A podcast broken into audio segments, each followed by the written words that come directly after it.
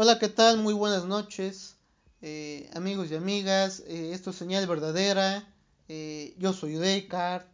Y bueno, en esta ocasión vamos a tener una charla breve sobre lo que es este, lo que fue más bien esta temática del nuevo aeropuerto internacional de la Ciudad de México.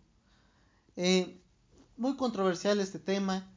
Muchos estuvimos en contra el, proyecto fue cancelado afortunadamente eh, gracias a una gran participación eh, por parte de la ciudadanía en la consulta que impulsó el gobierno, eh, digo, que impulsó más bien el equipo de transición del señor presidente electo Andrés Manuel López Obrador, pero por otra parte y aún más importante, hay que recalcarlo, una muestra de rechazo, eh, una lucha combativa en contra de este megaproyecto por parte eh, de los pobladores de San Salvador Atenco, muchos de ellos agrupados en el Frente de Pueblos en Defensa de la Tierra.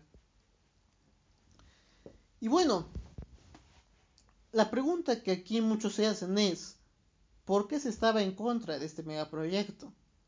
No es que uno esté en contra del progreso, bueno, había razones de sobra.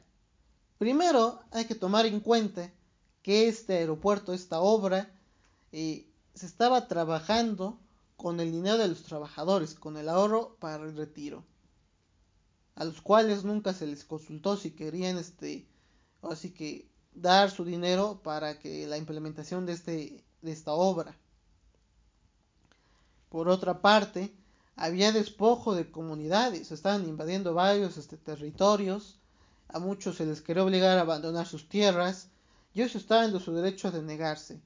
Sin embargo, había empresas que, pues, este, abusivas, que incluso reprimían ya la fecha, reprimen a ciertos este, habitantes eh, de, las zonas aledañas del lago de Texcoco, eh, pues para poder eh, seguir ahí este, haciendo algún tipo de obra.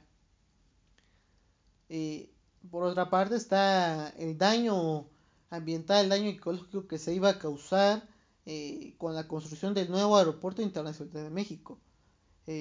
para esto voy a mostrarles un audio del, del doctor Fernando Córdoba Tapia, un académico de la UNAM, él habla, él expone varias razones por las cuales eh, pues se debía de estar en contra eh, de la implementación, implementación de este megaproyecto. A continuación, el audio del doctor Fernando Córdoba Tapia.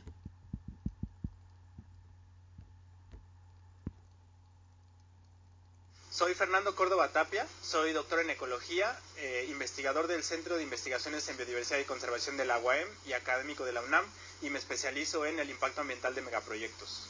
El lago de Texcoco es la última esperanza de que tengamos agua en esta ciudad. Esta es una zona que requiere ser rescatada y que ya había proyectos de rehabilitación ecológica de toda la zona a través del Parque Texcoco, eh, y, con la llegada de Enrique Peña Nieto a la presidencia es que se dio marcha atrás a toda la recuperación ambiental para la imposición de un proyecto aeroportuario.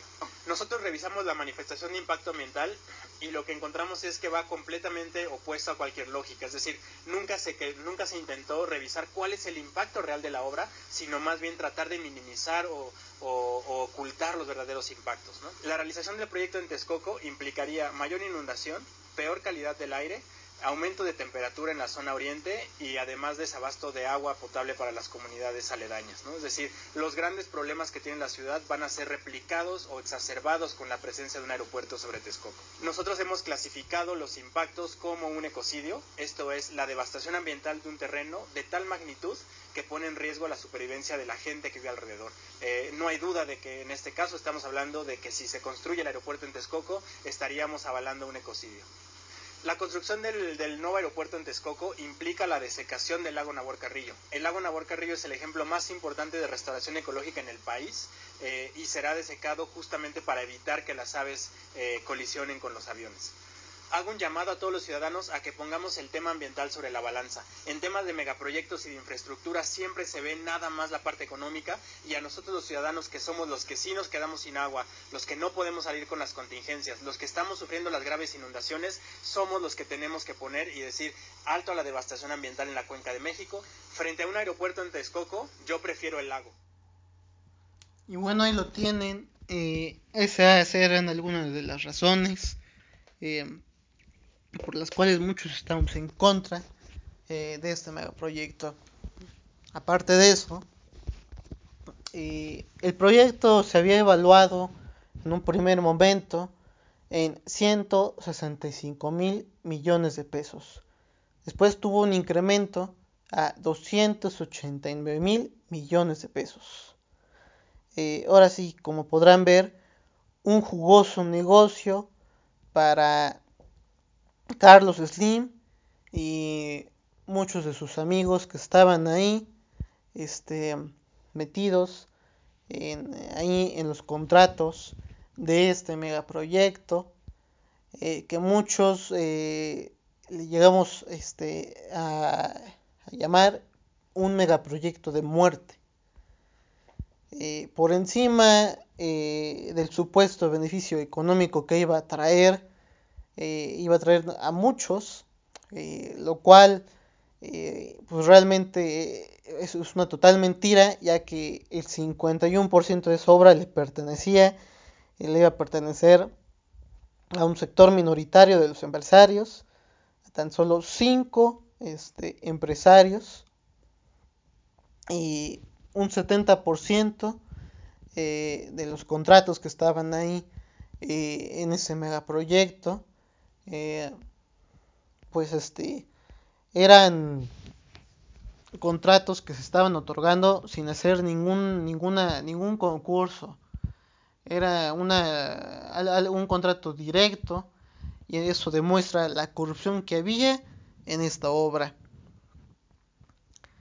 Y bueno esas, esas fueron las razones por las cuales este pues llevó a cancelarse eh, el aeropuerto eh, claro que surgen después de la cancelación mucha crítica por la consulta que llevó a cabo el equipo de transición del el señor presidente electo, el señor Andrés Manuel López Obrador.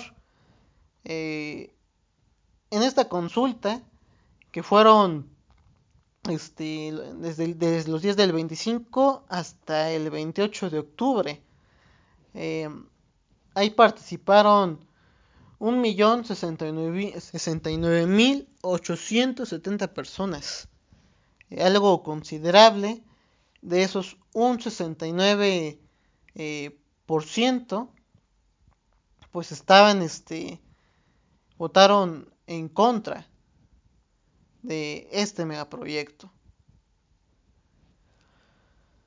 Eh, como verán, muchos critican y porque dicen que no fue algo legal, no hubo democracia. Eh, en efecto, la consulta, eh, aquí no vamos a defender la consulta, las fallas que tuvo. Eh, lo que sí vamos a defender es la decisión que fue tomada. Más que por la consulta, sino por lo que implicaba la implementación de esta obra. En efecto, hubo una gran desorganización en lo que fue la consulta, eh, ya que no en todos, este, todos este, los estados eh, de la República, no en todas las localidades, por ejemplo aquí en la, en la Ciudad de México, eh, no, no en todas las delegaciones, en todas las colonias había lugares para ir a emitir tu opinión, eh, no, no hubo, entonces, este, no hubo también una gran campaña de información sobre la consulta. Muchos apostamos a que esa consulta, eh, más que querer llamarle un acto de democracia, eh, un acto donde se quisiera, se tuviera la intención de que el pueblo fuese escuchado, eh, pues este, lo que se quería era que, lo que quería más bien el señor pre presidente electo y sus seguidores, era pasar a legitimar su decisión de que este aeropuerto ahora se construya en Santa Lucía, que por cierto, algunos este, pueblos también de la localidad han salido a expresarse en contra, porque también hay una, una afectación a, las comunidades, hay despojo sin previa consulta.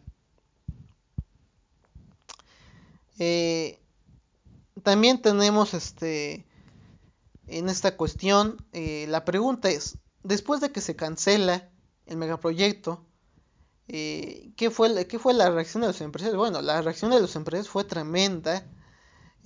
comenzaron a descalificar la consulta, llamándole ilegal. y no fue ilegal porque precisamente eh, hubo participación. Si hubo errores, hay que ser objetivos, eh, pero aquí hubo una participación amplia de las personas. Eh, por otra parte, muchos este, nos preguntamos, bueno, estaban en contra de esta decisión los empresarios, pero ahora, ¿qué ha pasado? Bueno, el señor presidente electo, el señor Andrés Manuel, ha optado por negociar eh, con estos empresarios y decirles, bueno, ya no van a, lo, que hayan invertido, los contratos no van a correr ningún riesgo, eh, pero ya no van a construir ahí en, en el lago de Texcoco, sino más bien ahora van a pasar a construir y van a participar en el proyecto de Santa Lucía y muchos este, pensamos que podría incluso darle algún espacio, algún contrato en el megaproyecto del Tren Maya, que también está siendo muy cuestionado. Eh, varios académicos se han pronunciado eh, en contra de este megaproyecto también por varias razones.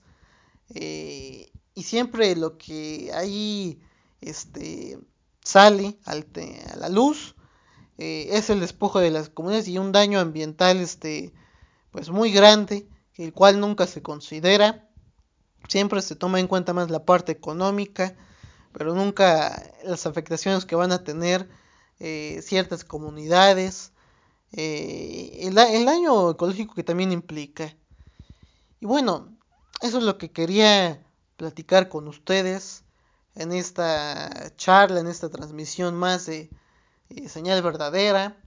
Y comenten, pongan sus comentarios eh, sobre qué piensan, cuál fue, cuál es su opinión sobre la cancelación eh, de este megaproyecto, eh, la opinión de que ahora se construye en Santa Lucía y la, la, opinión de el tren Maya, qué es lo que piensan de estos megaproyectos. Yo personalmente, yo no, yo no estoy este ahora sí que en contra del progreso, si no estoy en contra más bien de que se tomen decisiones eh, dando cierto favoritismo a los grandes capitales, no se tome en cuenta eh, ahora sí que a los ciudadanos, eh, a los de abajo, principalmente también a los que viven cerca de las zonas aledañas, este, viven en las zonas aledañas cerca a las locales donde se planea construir ese tipo de megaproyectos. Se les debe tomar en cuenta y por otra parte, eh, muchos este, pensamos que es mejor fijarnos en otras necesidades que eh, tiene el país que andar pensando en la implementación de estos megaproyectos que pues no beneficia eh, en nada ahora sí que a las clases a los sectores de la población pues más necesitados. O sea la mayor parte de la población arriba del 50% de la población es pobre y pues no usa un avión. No va a ir al tren Maya. Porque bueno, eh, es evidente que aquí va a tener eh, todo el acceso a estos megaproyectos, a que la gente en un futuro pueda disfrutar de esto, va a ser algo muy elevado. Eh, muchos preferimos que se ponga atención incluso, por ejemplo, en la Ciudad de México, a lo que es el metro, que lleva 50 años, este, la línea 2, sin darle mantenimiento. Entonces, es ese tipo de cosas que en las que debemos de poner aún más atención. Eh, esto fue señal verdadera, yo me despido, eh, yo soy Descartes, eh, y bueno, Un saludo a todos. En estos días próximos estaremos también compartiendo una pequeña transmisión igual, una charla breve sobre lo que es este, la caravana migrante, un tema también muy controversial. Saludos y compartan esto con sus amigos, con su familia, eh, analicen, reflexionen y manténganse informados. Eh, cuídense, hasta luego.